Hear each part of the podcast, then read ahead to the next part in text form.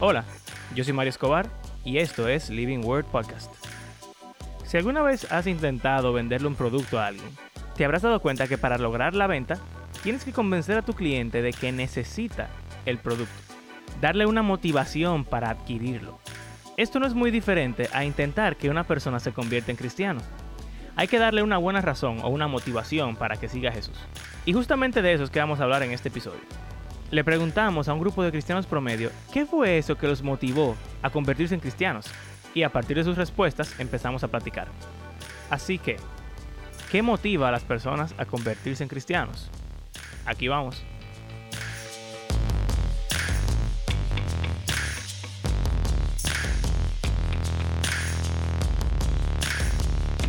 Bienvenidos a un nuevo episodio del Living Word Podcast. Y aquí está Abraham Sánchez dándoles la, bienvenida y junto a mis compañeros. Andrés Fulcar, soy yo que estoy aquí. Y Mario Escobar por aquí. Entonces vamos a estar de cierto modo continuando nuestro tema de la semana pasada, en el cual estábamos tratando de poder lograr encontrar una explicación a qué significa ser cristiano. Y una pregunta que nos salió eh, de esa conversación es como que, wow, ok, entendiendo qué es un cristiano, ¿qué motiva a una persona a hacerse cristiano? O sea, ¿qué causa, qué pasa en la vida de una persona que lo lleva al punto a decir, em, esto tiene que cambiar o yo tengo que encontrar algo diferente o tengo un vacío que nada puede llenar? O sea, como que, ¿qué, qué realmente motiva a una persona a ser cristiano? Y para esto hicimos algo sumamente interesante. Si alguno de ustedes quisiera compartir. Eh, bueno, básicamente le hicimos esa pregunta que te motivó a ser cristiano a un grupo de cristianos promedio. Se la mandamos por WhatsApp y ellos nos respondieron en notas de voz. Entonces, eh, eso es lo que va a pasar a continuación. Ahora vamos a escuchar cada una de esas respuestas, una detrás de la otra, y así vamos a poder empezar nuestra conversación descubriendo de, la persona. Eh, porque es muy fácil yo decir, bueno, a un cristiano lo motiva tal cosa, pero realmente cada persona sabe individualmente qué fue lo que lo motivó. Y cuando escuchamos, escuchemos a todas esas personas, entonces vamos a empezar a hablar al respecto. Bueno, mi nombre es Eduardo Pimentel. Eh, ¿Y qué me llevó a mí a ser cristiano? Bueno, lo que me motivó a mí a ser cristiano, entregarle mi vida a Cristo, fue conocer realmente el amor de Dios para conmigo. Yo vengo de un hogar cristiano, eh, yo iba a la iglesia como todo cristiano promedio, eh, servía en la iglesia como niño, en el coro, qué sé yo qué. Eh, pero realmente yo tenía un entendimiento muy errado de, de de cómo funcionaba la, salvación tal vez y, de cómo tenía que ser mi relación con Dios. Porque yo entendía que yo tenía que vivir una vida perfecta y cada vez que yo pecaba, por más insignificante que fuera el pecado, yo tenía que entregarle mi vida al Señor otra vez y otra vez. Y yo le entregaba al Señor mi vida como tres o cuatro veces por semana. Y yo básicamente me rendí y yo dije, bueno, pues el Señor tal vez me salvará por, por mérito de mis padres o algo, no sé, pero básicamente me rendí en en el aspecto de, querer ser excelente y vivir una vida perfecta para Dios. Yo siempre procuraba vivir una vida perfecta en, todos los sentidos, en, ser un buen estudiante, en ser un buen amigo, en ser un buen hijo. Yo era un niño bueno, como famosamente se conoce. Eh, pero nada, eh, a los 13 años yo conocí verdaderamente el Evangelio, yo entendí de que el Señor había pagado por mis pecados pasados, presentes y futuros, de que esa vida perfecta que yo trataba de vivir ya la había vivido hace muchísimos años atrás. Y que realmente yo necesitaba simplemente depositar mi fe en Él y, vivir para Él. Y eso me quitó realmente un gran peso encima, le trajo propósito y sentido a mi vida, eh, porque yo decía, wow, pero para lo que sea que yo quiera hacer, realmente yo nunca voy a llegar a, al, punto donde yo quiero llegar. Yo no voy a llegar nunca a ser perfecto. Entonces, ¿cuál es el sentido de uno vivir una vida así? Realmente sin propósito, donde nada te va a satisfacer ni nada. Y entonces eso le trajo propósito y sentido a mi vida y eso fue lo que básicamente me llevó a los pies del Señor. Mi nombre es Alba Guerrero y por qué yo tomé la decisión de ser cristiana o qué me motivó a yo ser cristiana. Bueno, mis padres ambos son cristianos y desde que yo era pequeña ellos me llevaban a la iglesia. Eh, yo fui creciendo, mis padres me fueron instruyendo en lo que era la salvación y en que yo era pecadora. Asimismo, eh, la escuela infantil me fue instruyendo de qué es la salvación y enseñándome más de la palabra del Señor. Más esta vez fue totalmente diferente porque me explicaron la salvación, más me explicaron también de que porque mis padres fueran cristianos no significaba que yo, que yo sea cristiana, que porque yo fuera a la iglesia tampoco significaba que yo era, que yo era cristiana. Y para mí eso fue totalmente chocante. Yo entré como, como en pánico porque yo pasé 11, 11 años de mi vida pensando, 10, 11 años de mi vida pensando de que yo realmente era cristiana cuando en verdad no. Y yo me recuerdo que ese día yo acepté al Señor como mi Señor Salvador y esa ha sido la mejor decisión de mi vida. Mi nombre es Grisel Fernández. Yo conocí al Señor realmente como mi Señor y mi Salvador hace 20 años. Yo nací en una familia católica y yo pensaba que era cristiana pero nunca aprendí lo que era ser cristiana, nunca entendí ni siquiera lo que era el sacrificio del Señor por mí a través de la cruz. Muchos problemas a mi vida vinieron en una época determinada y Dios puso en mí un deseo y un interés de aprender y de conocerlo a través de su palabra y me proveyó una persona que desinteresadamente comenzó a enseñarme la palabra de Dios como si yo fuera una preescolar. Hasta que un día de una manera muy especial un domingo que nunca olvidaré. En un minuto Él me hizo entender todo lo que yo nunca había entendido. En ese momento entendí lo que, el, lo que el sacrificio del Señor Jesucristo en la cruz hizo por mí de manera personal e individual. Y en ese día, en ese momento, eh, me entregué mi vida a Él y acepté que Él fuera mi Señor y mi Salvador. Hola, soy Pamela Santana y respondiendo a la pregunta de qué me motivó a ser cristiana, puedo decir que realmente no ha habido un momento en mi vida en el cual no me he considerado cristiana o en el cual no haya creído en Cristo. Tuve el privilegio de nacer en una familia cristiana donde desde muy temprana edad escuché el mensaje de salvación y acepté a Cristo. Luego, mi padre fue ordenado como pastor y pues he vivido muy cerca de la iglesia en todo este tiempo. Aún así, hay muchos hijos de pastores que se han apartado de la fe cuando se dan cuenta de que la fe de sus padres no es necesariamente la de ellos. Y en mi caso puedo testificar que he creído en Cristo como Salvador personal porque he comprendido que Él es mi Padre. He podido palpar a Dios en mi vida obrando de maneras claves, he podido apreciar mi enorme pecado y ante la verdad absoluta de que Cristo es la única vía pues no tengo opción más que entregar mi vida a Él. Mi nombre es Carla. ¿Qué me motivó a ser cristiana? Reconocer que yo no me puedo salvar a mí misma a través de mis propias fuerzas. Reconocí que a través del sacrificio de Jesucristo en la cruz por mis pecados, Él me dio perdón, sanación y vida eterna a través de su amor eso me, motiva, a ser cristiana. Mi nombre es Lisbeth y realmente yo prácticamente nací en el Evangelio porque mi mamá se convirtió cuando yo tenía dos años, pero lo que me motivó a ser cristiana fue que en un momento muy crítico de mi vida el Señor literalmente me salvó, o sea, literalmente me salvó la vida y yo le debo mi vida y eso me ha, motivado a seguir en el cristianismo. Bueno, en realidad, gracias a Dios, yo nací en una familia cristiana. Mi mamá se convirtió cuando era muy joven, pero yo me convertí también cuando ya era muy joven.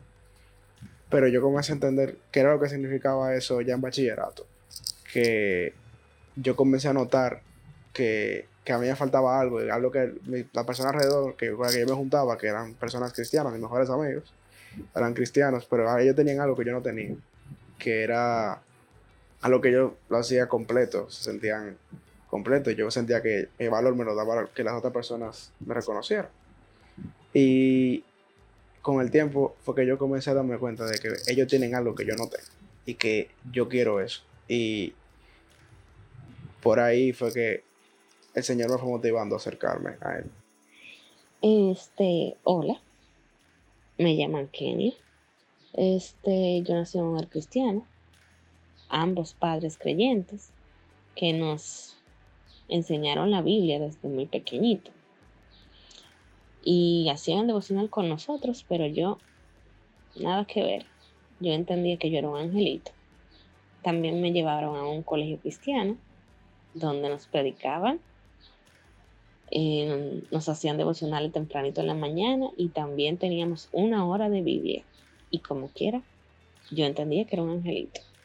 Hasta que una semana mis padres en los devocionales empezaron a hablar sobre el pecado, sobre el arrebatamiento, sobre la segunda venida del Señor, sobre que un día estaríamos delante del Señor.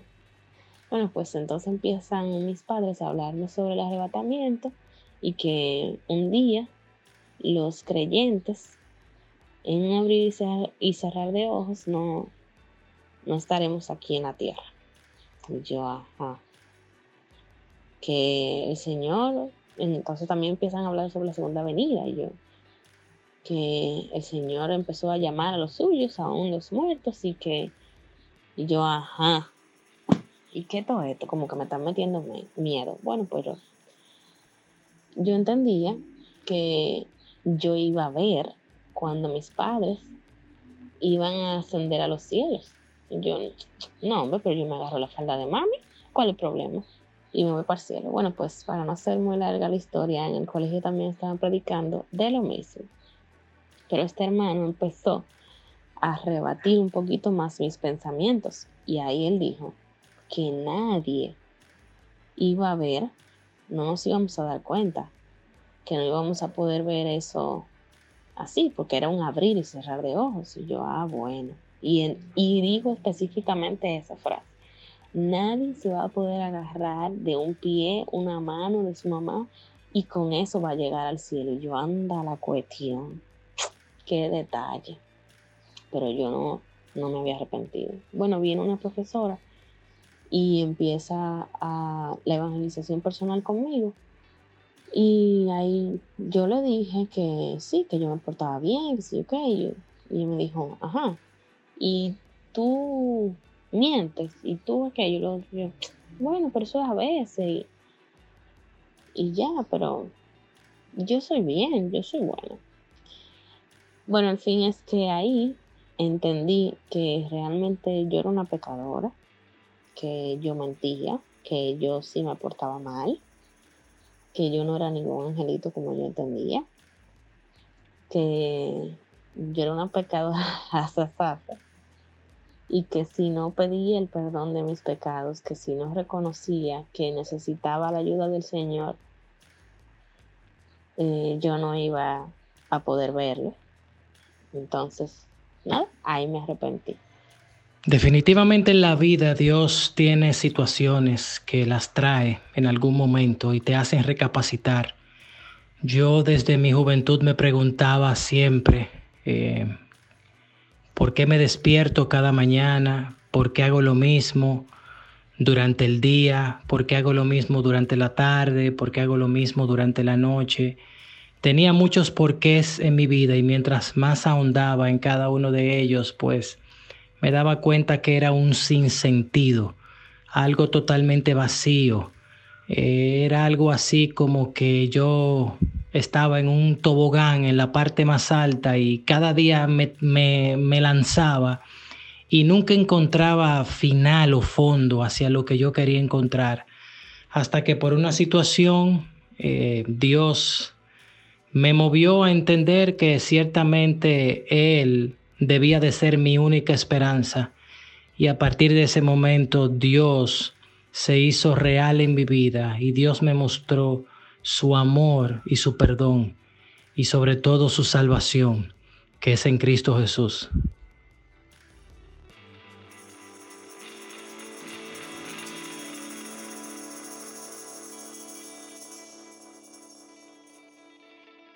Bueno, ya escuchamos a nuestros cristianos promedio. Para mí esto fue un, un experimento sumamente interesante porque eh, como que cada persona es diferente, pero también, si se pueden dar cuenta, hay muchas respuestas que son similares. Y una de las cosas que me pareció más interesante es que la mayoría de nuestros cristianos promedio eh, nacieron en hogares cristianos. Y eso como que quizá hace que nuestra muestra no sea la mejor del mundo, yo diría. Porque yo creo que la motivación de una persona que no tiene nada que ver con el mundo del cristianismo sería un poco diferente eh, a la de alguien que creció en el Evangelio, como dicen. Pero bueno.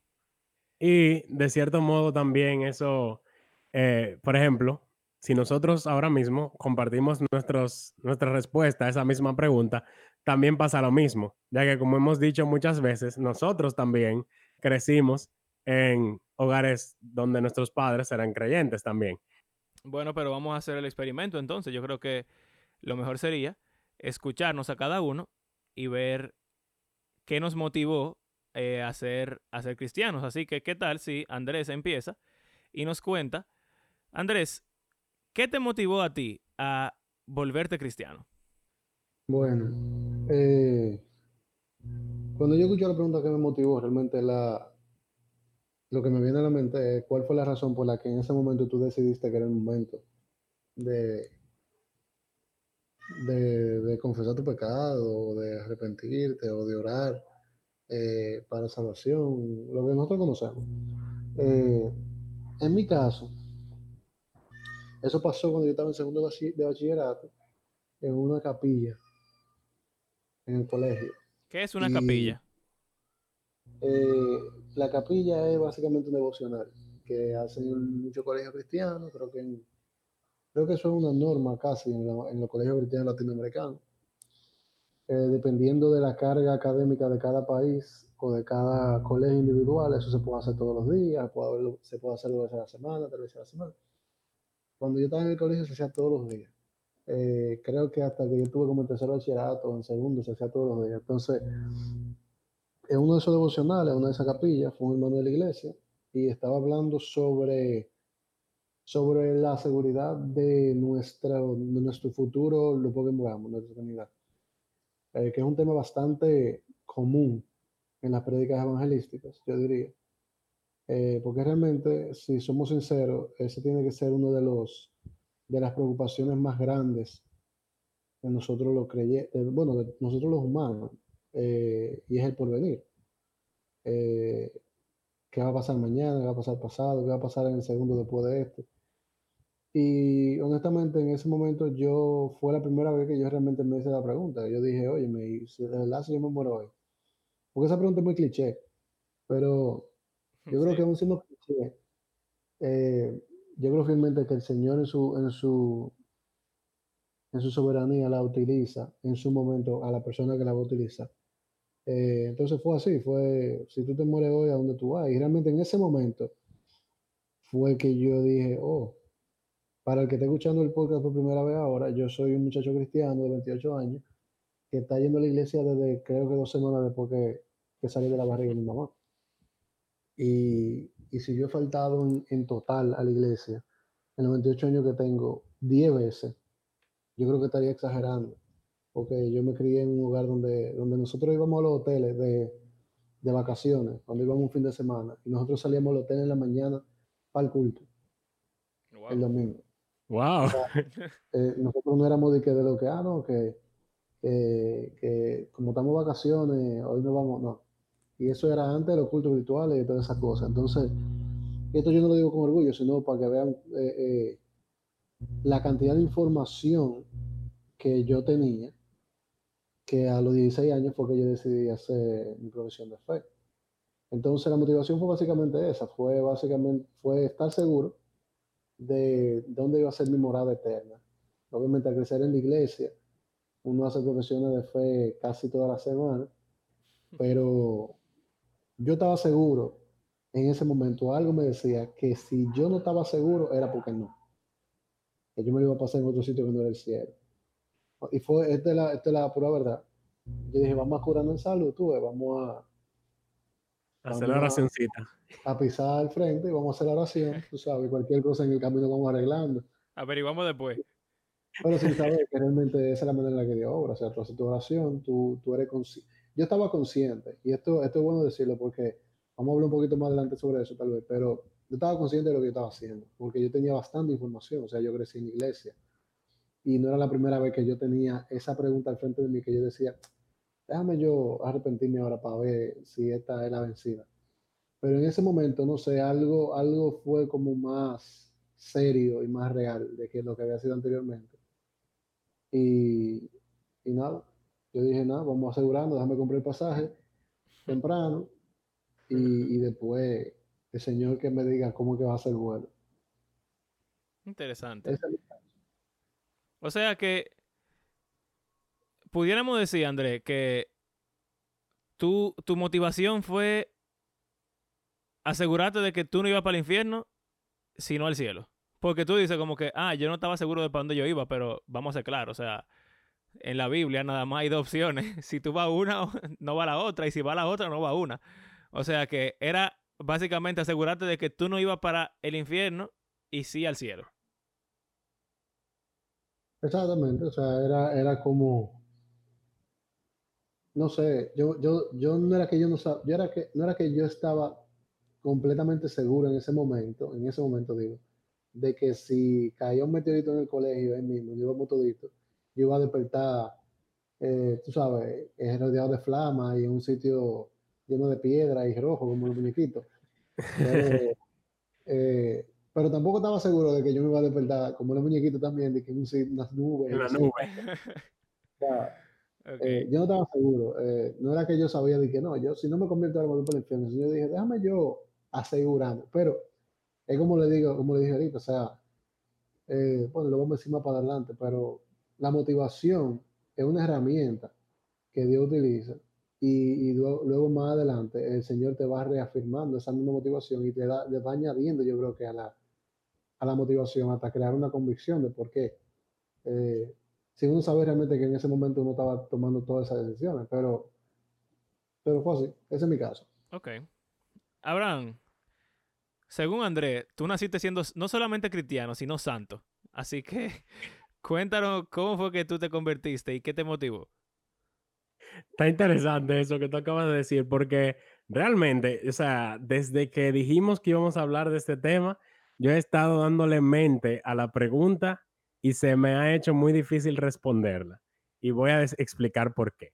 Porque realmente, eh, yo creo que ya lo dije en otro podcast, pero em, desde pequeñito, yo, eh, según me dice mi mamá, creo que yo tenía cinco años la primera vez que que yo hice así, como dicen, una profesión de fe, que yo pedí perdón por mis pecados y me arrepentí. Lo, lo que hablamos del podcast anterior, como es, acepté a Cristo en mi corazón. Amén. Pero, pero, hay otra cosa. Em, desde pequeño, gracias a Dios, yo siempre me porté muy bien. O sea, no soy una de esas personas, como vamos a decir, como Andrés, usándolo como mal ejemplo, de que a pesar de que había crecido en ese hogar sumamente cristiano, vamos a decir, él era medio difícil, para no decir otra cosa. Pero yo, por el otro lado, era como tú acabas de decir, como un santico. Yo me portaba bien en lo general, o sea, no daba problemas, sacaba buena nota en el colegio, hacía todo bien, vamos a decir. Sin embargo, obviamente yo sé que eso no necesariamente significa que una persona sea cristiana o no. Sin embargo, yo no sé decir cuándo yo me convertí, cuándo yo me hice cristiano. Yo no tengo idea, porque desde pequeño crecí con una cosmovisión cristiana y bíblica. O sea que para mí nunca hubo duda de que Dios existía, de que Jesús era real, de que lo que él había hecho y todo eso, para mí siempre fue cierto. Ahora, debido a eso, nunca como que tuve ese, como un momento en que yo digo, wow, a partir de este momento todo cambió. Realmente se me hace muy difícil. Y realmente no tengo una respuesta a esa pregunta de qué me motivó a ser cristiano cuando sea que lo hice Ahora sí estoy seguro de que yo soy cristiano, aunque no sepa cuándo lo hice, y que yo estoy seguro en, o sea, yo tengo mi fe en el Señor, como hablábamos la vez pasada, yo he decidido seguir y vivir mi vida acorde a lo que, eh, de la ley de Cristo, y también en mi vida puedo ver un constante arrepentimiento, arrepentimiento cada vez que peco y constantemente eh, meditando en mis acciones y en mi relación con el Señor. Y, o sea que yo estoy seguro que yo soy cristiano, sin embargo no tengo idea cuándo lo hice ni qué me motivó a hacerlo en aquel momento. O sea que realmente, lo siento público, no soy un buen ejemplo para esta pregunta. Y, y me da, me, me molesta realmente eso, no saber responder una pregunta, porque yo soy muy orgulloso. pero, pero Abraham, espérate, porque es que, o sea, yo entiendo, yo entiendo lo que tú estás diciendo, pero si tú dices que ahora mismo tú eres un seguidor de Jesús y que tú te arrepientes y lo que sea, tú no sabes en qué momento como que esa, esa situación empezó. Tú no sabes en un momento tú dijiste, yo como que debo hacerle caso a Jesús. Tú no sabes cuándo eso pasó entonces es que como que ha pasado muchas veces en mi vida. Porque eso es algo interesante. Como que hay etapas, vamos a decir, y, yo lo relacionaría en mi caso con niveles de madurez. No es lo mismo un niño de 10 años que un niño de 15 o que un adulto de, de 20 o de 25. O sea que a medida que yo he ido viviendo mi vida, cada vez más, hay momentos en el cual yo digo como que, wow, yo no estoy viviendo conforme a lo que se supone que yo digo que yo creo. Entonces, eso me lleva como a comprometerme más con el Señor y pedir perdón por mi negligencia y, y o sea, manos a la obra, vamos a servir al Señor. Y en, en eso he ido como que, vamos a decir, participando más en ministerios a medida que yo iba creciendo en la iglesia, ayudando más a otros, incluso eh, tomando iniciativas como la de este podcast y otros ministerios en mi iglesia actualmente. O sea que yo diría que yo he tenido varios momentos como de, en el cual subí de nivel, pero no sé cuál fue del, de, en el cual yo pasé de nivel 0 a nivel 1, por, por decirlo así. Ok.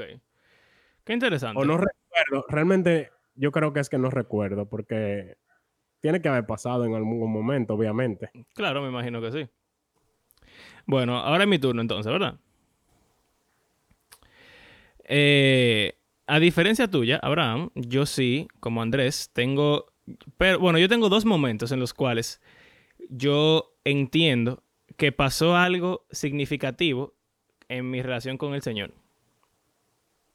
Yo diría que yo me convertí a los seis, entre los cinco y los siete años, no sé exactamente cuándo, pero yo sé el momento exacto cuando ocurrió y fue viendo la película La Pasión de Cristo de, Mel Gibson. Mm. Eh, algunos van a decir que es una, película muy sangrienta y muy fuerte para un niño, y estoy completamente de acuerdo, pero realmente eh, funcionó en mi caso. Y lo que pasó fue, como, como ya he mencionado, no, yo no vengo de un hogar completamente cristiano, a diferencia de ustedes. O sea, mi mamá sí es cristiana, pero mi papá no es cristiano.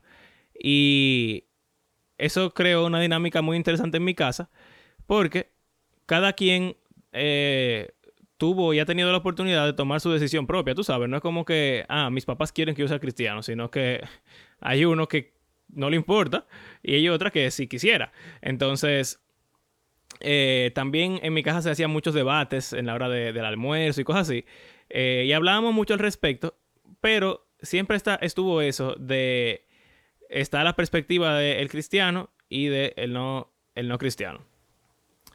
Eh, pero yo sí me creí yendo a la iglesia. Eh, yo no estaba en un colegio cristiano tampoco inicialmente. Eh, o sea que yo no tuve tanta influencia cristiana como quizá alguno otro cristiano promedio.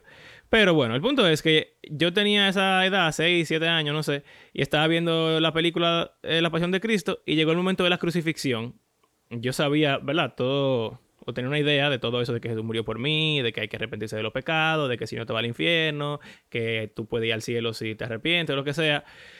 Eh, Y quizá yo había tomado algún tipo de decisión o profesión de fe en el pasado, pero en ese momento, cuando yo vi gráficamente los sufrimientos de Jesús, eh, yo tuve un sentido de, como, no sé si fue, quizá de culpa. Eh, y fue como que Jesús pasó todo eso y fue por mí. Yo como que me apropié de ese sacrificio. Yo dije, wow, no es solamente lo que, lo que dice el pastor lo que sea, sino que esto realmente fue una persona que vivió realmente y que sí murió y padeció. Y él era inocente. Y él lo hizo para tomar mi lugar. Y eso realmente me movió a yo decir, wow Jesús, pero si tú hiciste eso por mí, entonces yo no puedo ser ingrato y, y vivir mi vida a lo loco, básicamente. Yo quiero, yo quiero como que devolverte eso que tú hiciste por mí.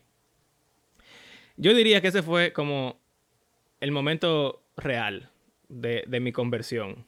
Pero. O, sea, que convertirse es devolverle algo al Señor. Eh, la respuesta del diccionario bíblico es no.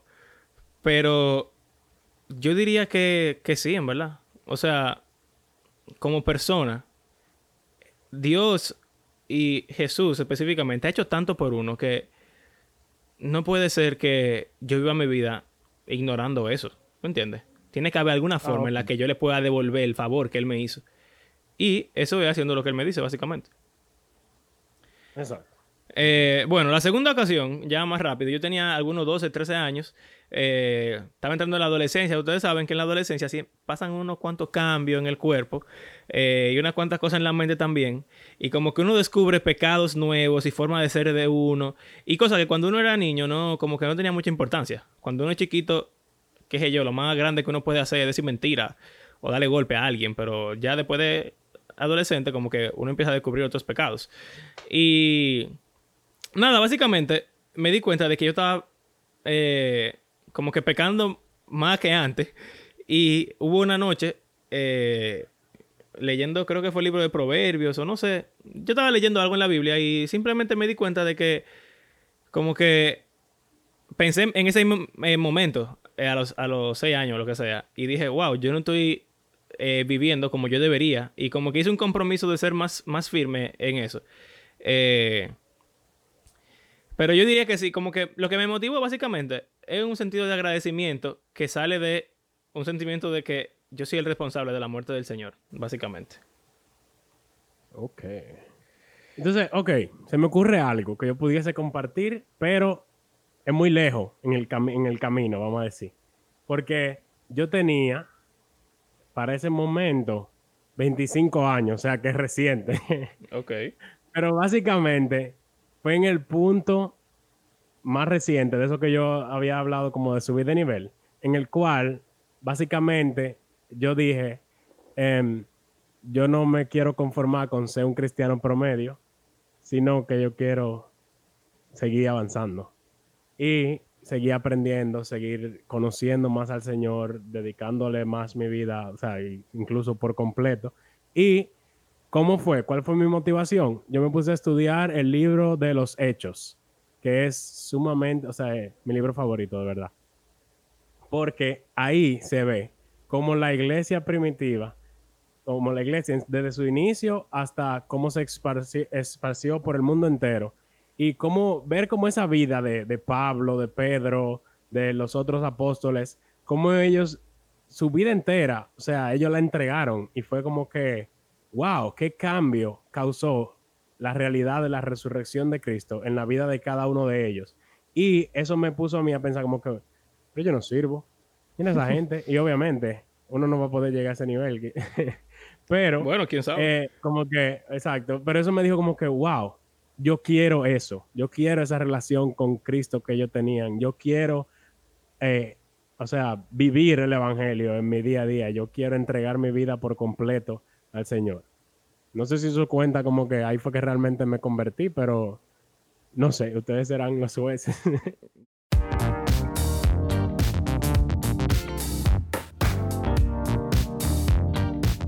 ok.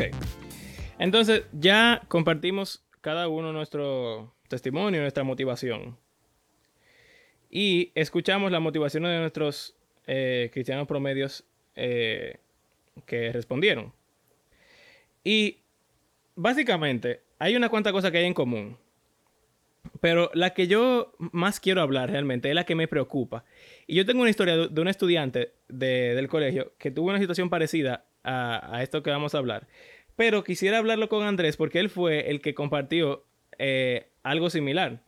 Y es que yo creo que mucha gente se convierte porque tienen miedo de ir al infierno. Y yo quisiera saber, eh, como que ¿Qué, cómo se siente eso? O qué pasa por la mente de una persona, por ejemplo, André, en tu caso, cuando tú estabas como que yo no estoy seguro, cuando tú te chocaste con la idea de que tú podías ir al infierno, ¿qué, qué produjo eso en ti? Y, y, si tú consideras que esa motivación de tener miedo por ir al infierno es una motivación legítima para convertirse. Ok, yo voy a empezar respondiéndote la última pregunta que hiciste y después voy a elaborar. Ok.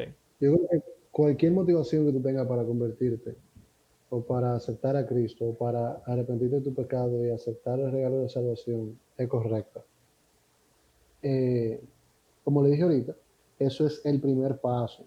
El Señor utiliza diferentes cosas en la vida de mucha gente para que ese primer paso, ese contacto, esa decisión de, de romper con lo viejo y empezar con algo nuevo, se dé. Sin embargo, a partir de ahí el Señor transforma y trabaja en nuestra vida. Y eso los teólogos lo llaman como eh, santificación, yo creo que eh, no es santificación progresiva. Sí. Que es simplemente que uno va creciendo en, el conocimiento, va aprendiendo, uno va entendiendo diferentes cosas, uno va tomando diferentes decisiones, uno va eh, adoptando diferentes posturas, uno va dejando diferentes prácticas y, y estamos claros que es una lucha constante. El ejemplo que tú pones, Mario, a gente como Gran y como yo, bueno, verdad no sé, pero gente como yo, que nos convertimos tan temprano en nuestra vida y eso es, eh, es muy, muy subjetivo lo de temprano, pero eh, la adolescencia es un tiempo en el que uno realmente no...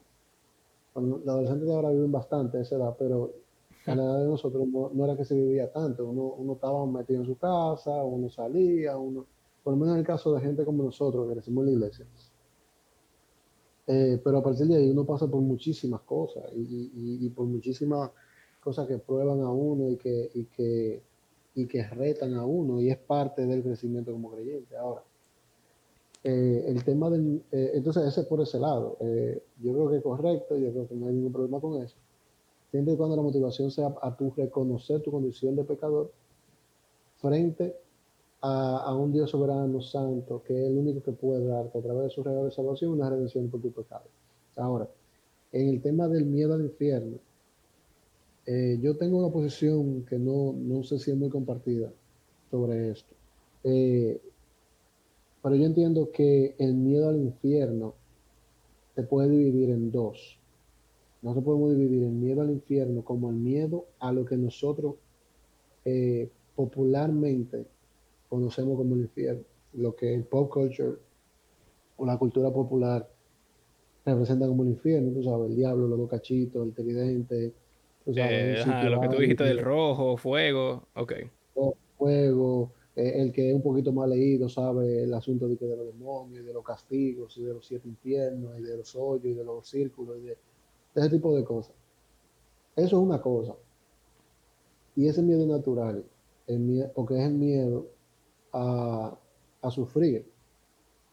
Eh, cuando te presenta un sufrimiento eterno, eh, eh, es sano que tú tengas miedo a eso. Si no, no tienes miedo a eso, tú eres un bendito psicópata. o, tú no crees que es verdad. ¿Eh? O tú no crees que es verdad. O tú no crees que es verdad, pero yo estoy hablando del miedo al sufrimiento, no el miedo al infierno en sí.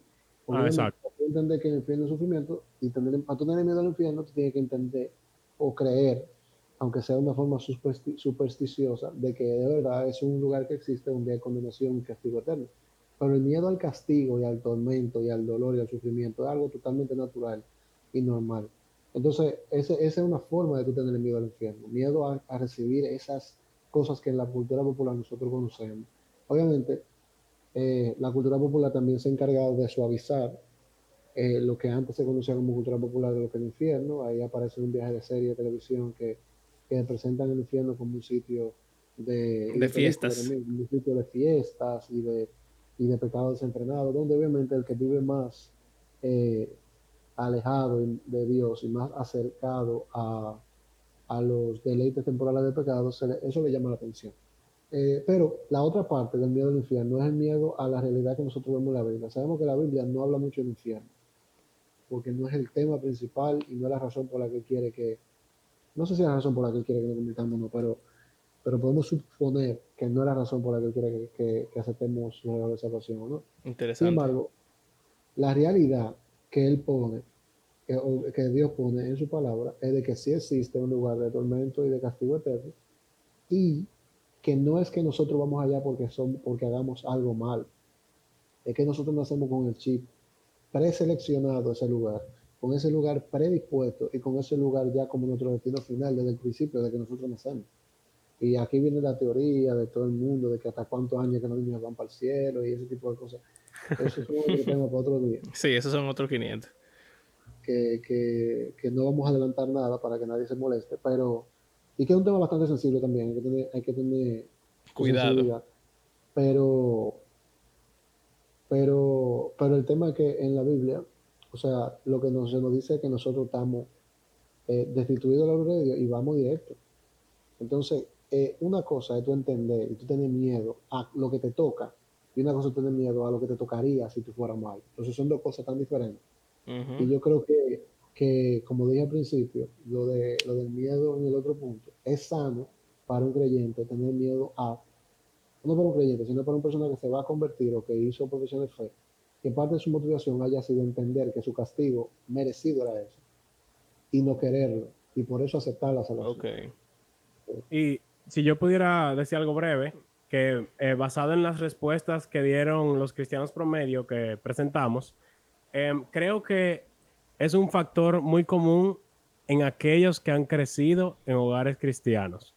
Porque al igual que como yo decía, tú creces con la cosmovisión. O sea, tú, para ti, esa es la realidad. Ahora, como para ti esa es la realidad, es como dice Andrés, tú estás claro de qué es el cielo y qué es el infierno desde chiquito. Entonces, llega ese momento en el que caen en cuenta de que por ser hijo de su papá y su mamá que son cristianos, no son cristianos, y eso le da miedo y eso lo lleva a, un arrepentimiento. Y yo, ¿qué ustedes creen de eso? Bueno, tú sabes que pensando en las respuestas de los cristianos promedios que vienen de hogares cristianos, o sea, casi todos los que entrevistamos, eh, una cosa interesante es que los padres muchas veces tienen que ver con eso, porque por no querer quizás asustar a sus hijos o por el mismo deseo de que sus hijos se conviertan, yo creo que sin querer hacen que los niños crean que van para el cielo por default. Y yo creo que eso eh, es lo que produce casos como el tuyo, Abraham. Eh, de no saber específicamente en qué momento fue que yo me convertí. Porque si yo me convierto 17 veces, como dice Andrés, cada culto, cada domingo me convierto otra vez, por si acaso. Eh, como que es un poco difícil saber realmente cuál fue tu motivación. Si tu motivación fue, ya yo no tengo opción, porque así fue que me criaron, o, o simplemente como que me, me enseñaron desde pequeño, porque estamos hablando de lo del infierno, que yo no quiero ir al infierno. Y, por ejemplo, cuando Andrés dice que hay varias formas en las que una, la que una persona puede eh, como concebir el infierno, eh, yo creo que uno de los problemas principales que tenemos es que simplemente nuestra concepción del infierno no está clara. Y simplemente te dicen como que, no, tú no quieres ir para el infierno porque, qué sé yo, eso es malo, porque ahí tú sufres y ahí no está Dios pero yo no sé realmente qué significa eso. Y como que se puede convertir en un arma de doble filo para el joven que crece en un lugar cristiano. Puede ser como que, ay, yo no quiero ir al infierno. Y puede convertirse en una motivación quizá vacía. No lo que dice Andrés, que es algo legítimo, sino como, como ya algo que yo hago sin pensar. Yo no quiero ir para allá simplemente. O pudiera pasar una desensibilización hacia el concepto del infierno y decir, va, el infierno no es la gran cosa. Eh, entonces es como complicado, yo diría. Y sobre todo con, la gente que nace en hogares cristianos.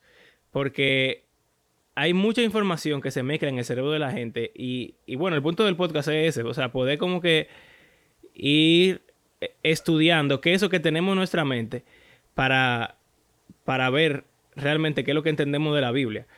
Bueno, yo, y, yo quisiera como concluir con eso del miedo, de que, como decía Andrés, puede direccionarte en el camino correcto, pero yo no creo que la, la mejor motivación del mundo, porque como que es como que yo estoy, tengo una espada puesta y obviamente como que o tú vienes conmigo o yo te mato.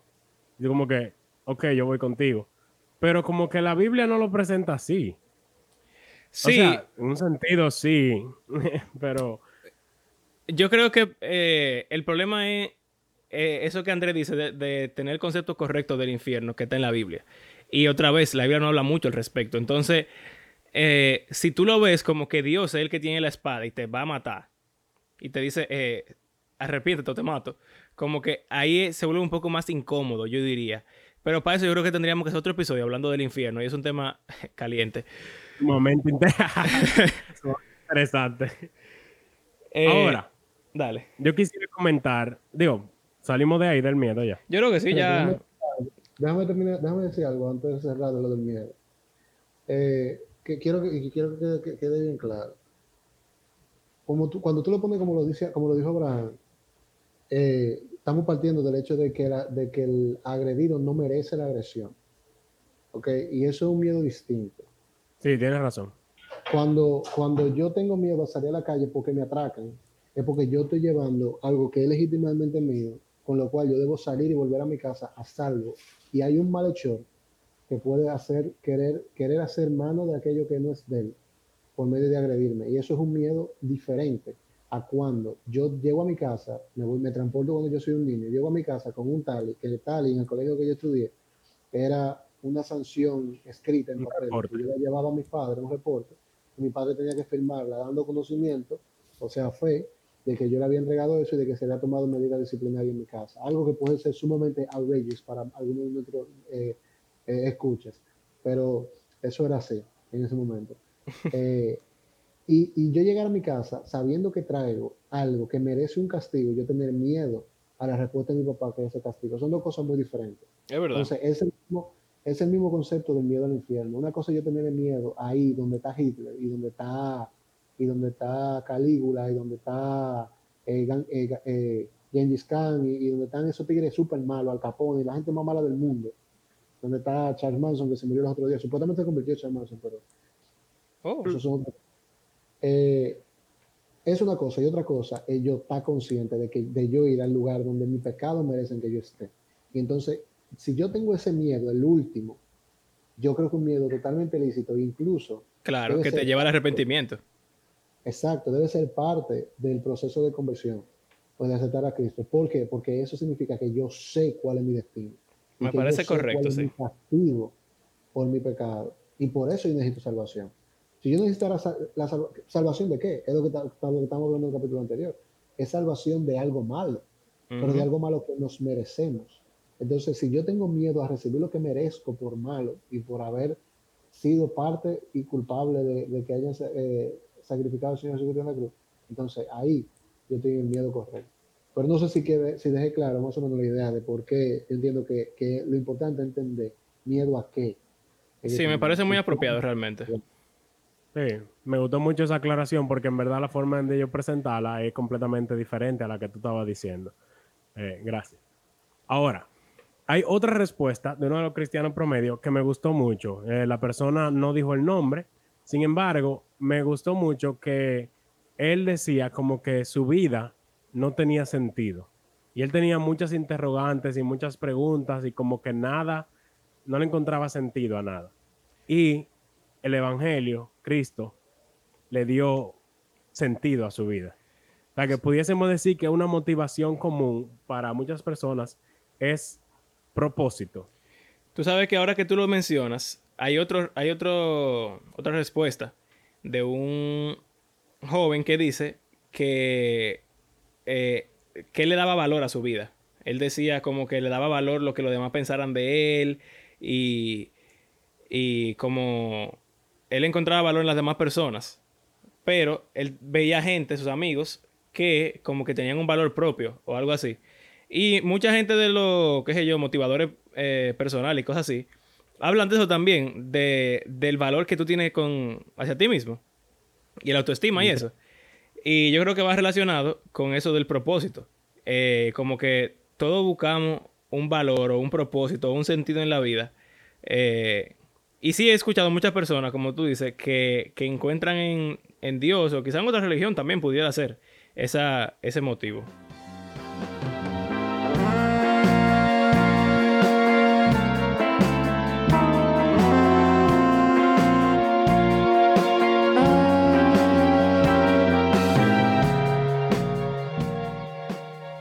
Que para mí esa, esa motivación no es tan común. En lo que yo conozco, o sea, yo te puedo decir realmente, yo conozco cero personas.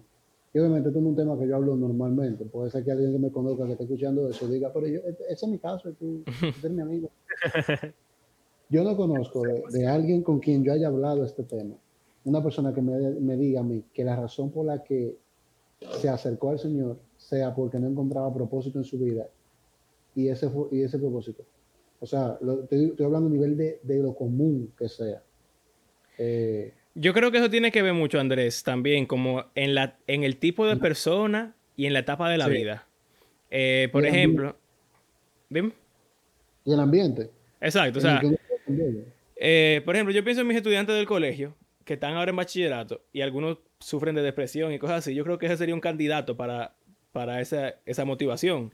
Eh, quizá una persona, como es el caso del, del, que compartió la respuesta, que esté pasando por un momento difícil en la vida, o una persona enferma, quizá en esos casos es más común ir por esa ruta, eh, en la cual uno encuentra en, en Cristo como algún tipo de esperanza eh, o sentido.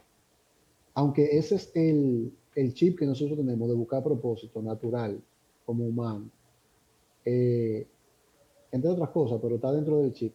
Eh, nosotros nos pasamos la vida buscándolo. Y por eso que digo que, que, uno se entretiene tanto a veces, y mucha gente se entretiene tanto a veces buscando cuáles son esos propósitos y encontrándolo en tantas cosas que no llenan, que llegan tarde a veces al, al propósito real o, o, a lo que puede llenar esa necesidad, o nunca llegan, ¿te entiendes? Por eso que te digo que para mí es como tan raro yo escuchar eso de una gente, o como que no da tiempo no sé si estoy equivocado, quizás por el ambiente en el que yo he crecido, pero más o menos esa como mi experiencia, no sé. Sí, quizás no conociste una persona que tenía tanto problema en su vida antes de convertirse. Eh, y, o que no creció en un hogar cristiano, porque realmente, y es como nos dimos cuenta en este ejercicio, conocemos muy pocos así, de nuestra generación principalmente. Pero entonces esos, esos propósitos, eh, perdón, volviendo un ching a lo que Andrés estaba diciendo, pudiésemos resumir como que los propósitos que generalmente las personas buscan en su vida es eh, poder, dinero, sexo y vamos a decir quizá entretenimiento. Tú sabes que yo lo resumiría aún más y yo diría que lo que la gente busca es felicidad y ya. Y uno intenta encontrar la felicidad en esas cosas que le generan placer a uno, que le dan facilidad en la vida. El dinero resuelve muchísimos problemas, el sexo da mucho placer y quizá no solamente el sexo, sino el sexo, sino una relación real de amor con una persona, llena, llena mucho el corazón o el poder te da estatus con otras personas, pero al final yo creo que lo que uno busca es simplemente ser feliz. Estar completos. Sí. Miren, señores. En lo que uno cree que lo va a completar. Okay. Tú sabes que hablando de, de esto y con, contrastando eso del miedo con lo del propósito, yo creo que pudiéramos ya pasar a lo próximo. Eh, porque nos hemos extendido un poco, eh, y decir que hay dos tipos de motivaciones, como dos grandes categorías, y pudieran ser categorías negativas y categorías positivas. El miedo es algo negativo. No estoy diciendo que es malo eh, esa motivación, sino que, eh, lo que lo que te motiva, lo que te trae a convertirte, es un sentimiento negativo de decir, oh, yo tengo miedo de ir al infierno. Puede ser, como Andrés dijo, de yo realmente me lo merezco, pero como sea, el miedo es una, una, sensación o un sentimiento negativo. Y están sentimientos positivos, que pudieran ser, por ejemplo, encontrar ese propósito o, en el caso de algunas de nuestras respuestas, como sorprenderse de que el mensaje del Evangelio no era necesariamente lo que yo pensaba y algo mucho mejor. Y quizá eso fue lo que me, como que me convenció. Eh, y yo creo que en el próximo episodio, que vamos a seguir hablando de este tema, sería bueno eh, hablar de cómo eh, debería ir evolucionando esa motivación, porque no es lo mismo empezar un camino que seguir caminándolo. Y, yo creo que mientras uno va en el, en el, transcurrir de la vida cristiana, esa motivación tiene que ir cambiando eh, casi 100% a algo positivo, yo diría. y, y quizás va muy relacionado a la respuesta que yo di del libro de Hechos y de qué me motivó a cambiar. Y en cierto modo es como tú estás diciendo, o sea, no es algo de cuando yo me convertí, y no, que algo, pero algo que cambió mi vida. Y fue, vamos a decir, una motivación de admiración. Admiración por Jesús y por los apóstoles. Exacto. wow. Eso es una positiva. Eh, ok, vamos, para concluir. Pero espérate, eh, es bueno aclarar eso. de lo, tú lo aclaraste, pero cuando hablamos de de, vamos a decir, el género de la, de la motivación, si es positivo o negativo, eh, eh, es en nosotros, o sea, la, el, o sea, la reacción que, que, cause eso en nosotros, esa motivación, es lo que tú quieres decir, o sea, si es un sentimiento positivo o una reacción positiva negativa. Eh, déjame tratar de responder. Por ejemplo, Andrés, mira la diferencia. Vamos a decir, mi mayor anhelo de ser cristiano es yo poder conocer a Jesús versus yo no quiero ir al infierno. ¿Se entiende? Sí, pero espérate, es que es diferente tu motivación de ser cristiano después que tú te convertiste, tu motivación a... Exacto, Abraham. Como en el momento en el que tú necesitabas eso. Y la otra, y, otra muy diferente, es, o sea, eso mismo, porque, porque tú estás manteniendo esa relación. Y Mira, lo que tú dices es cierto, debe ser así. Pero, pero al inicio, de verdad, de verdad, de verdad, nosotros podemos requerirle a una persona, tal vez, que sus motivaciones sean positivas, entre comillas, como nosotros estamos llamando. No, no, no. Déjame, déjame aclarar otra vez, de una forma más sencilla. Si tu motivación tiene un no adelante, es negativa. y si no tiene un no, es positiva. Pero no, yo no estoy diciendo que sea una mala motivación, sino que hay una. O sea, yo no quiero ir al infierno. Como tiene un no, es negativo. Yo tengo una repulsión. Yo, yo no quiero eso así que es negativo. Yo tengo un rechazo. Yo tengo un sentimiento de culpa. Eh, es un sentimiento negativo. Me hace sentir mal. ¿Entiendes? Pero no estoy diciendo que sea malo eso, sino que lo que yo estoy experimentando en ese momento es malo. Versus, yo quiero alcanzar un mejor propósito en mi vida. Eso es positivo y es proactivo. Pero, de nuevo, yo quiero ser más como Jesús. Yo quiero obedecer a Jesús, yo quiero seguir a Jesús. Exacto. No estoy diciendo que una sea mejor que la otra, ni nada por el estilo. Al principio, por lo menos. Sino que hay una que te genera en ti algo negativo, algo triste. Y hay otra que genera en ti un deseo positivo. Eso es lo único que estoy diciendo, ¿ok?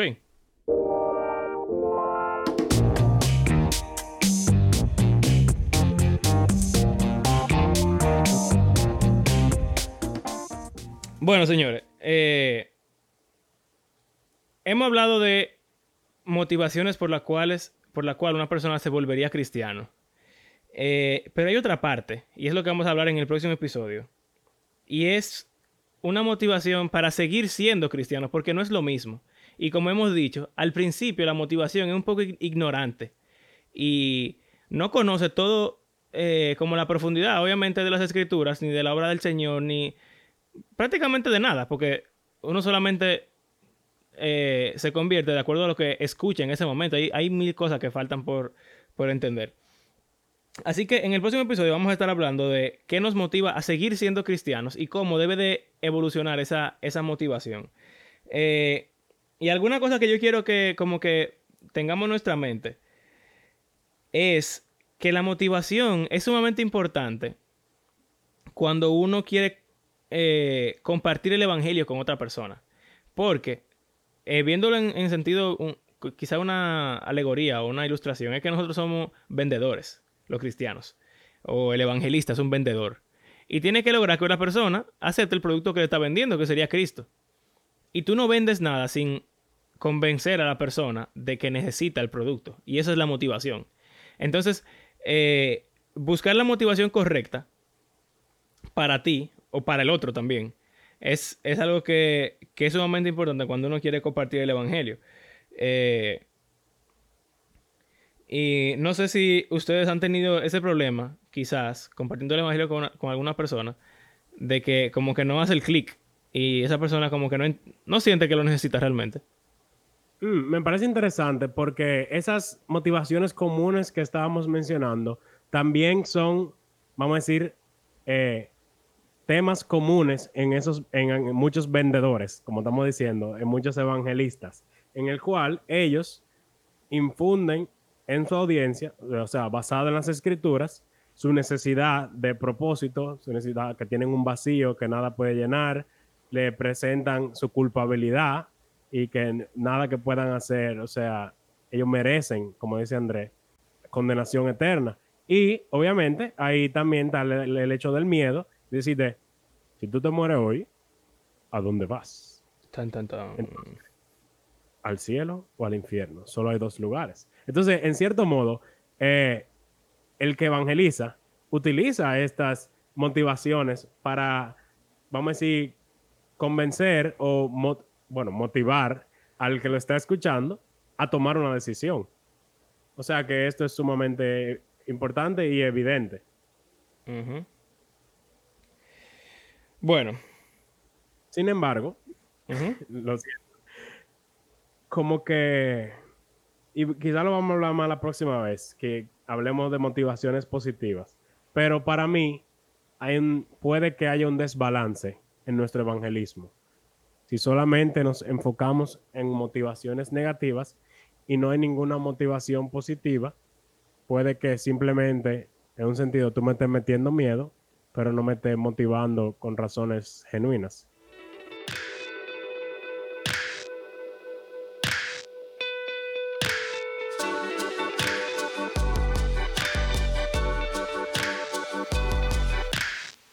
Gracias por acompañarnos en este episodio.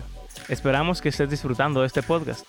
Y de ser así, te invitamos a compartirlo en las redes sociales y a comentarnos qué te parece, alguna pregunta, alguna aclaración, o quizás si no estás de acuerdo con nosotros en algún punto. Recuerda que hacemos todo esto porque nosotros creemos que la Biblia es un libro que está vivo y que tiene el poder para transformar la vida de aquellas personas que la leen y también de todo el mundo. Por eso tenemos estas conversaciones con el propósito de que más cristianos promedio, compartiendo unos con otros, la entiendan mejor. Si deseas apoyar materialmente este esfuerzo que estamos realizando, te invitamos a hacer una pequeña donación económica por medio de nuestras plataformas de Patreon o PayPal. En el próximo episodio seguiremos hablando acerca de esto de la motivación, pero no para convertirse en cristiano, sino para permanecer siéndolo. Ya que como dijimos, no es lo mismo empezar un viaje que seguir caminándolo. Nuevamente queremos agradecerte por tu sintonía y será hasta la próxima. Hasta luego.